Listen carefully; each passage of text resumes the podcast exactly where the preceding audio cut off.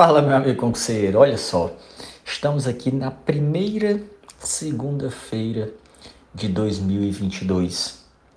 E aí, eu quero que você me diga o seguinte: você vai efetivamente fazer valer aquelas promessas que você fez há poucos dias, agora no final de 2021? Ou você vai enrolar mais uma vez e vai ser mais um ano? Que você vai ficar procrastinando.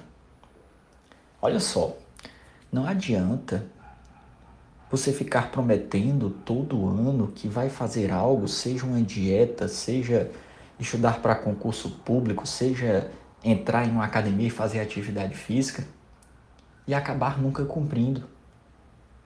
Pare de fazer promessas para começar amanhã. Pare de inventar desculpas, pare de achar culpados.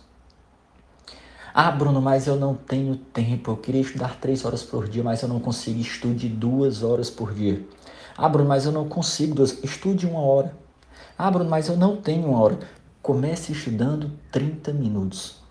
Olha só, 30 minutos efetivamente estudados é muito melhor do que você prometer que vai estudar três horas e não conseguir fazer nada. Comece hoje. Como diria Cortella, nas condições que você tem hoje, faça o seu melhor hoje com seus 30 minutos.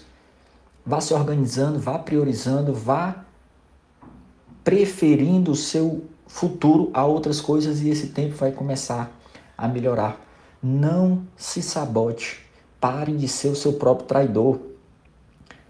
Como disse Manuel Clemente, católico português, abre aspas, saberes o que é melhor para ti e não o fazeres também é traição. Ou seja, você saber o que é que é bom para si, o que é que vai te trazer futuro e não fazer isso é uma traição muito pesada para você fazer consigo mesmo. Não adianta você achar que sabe das coisas, que sabe o que tem que fazer.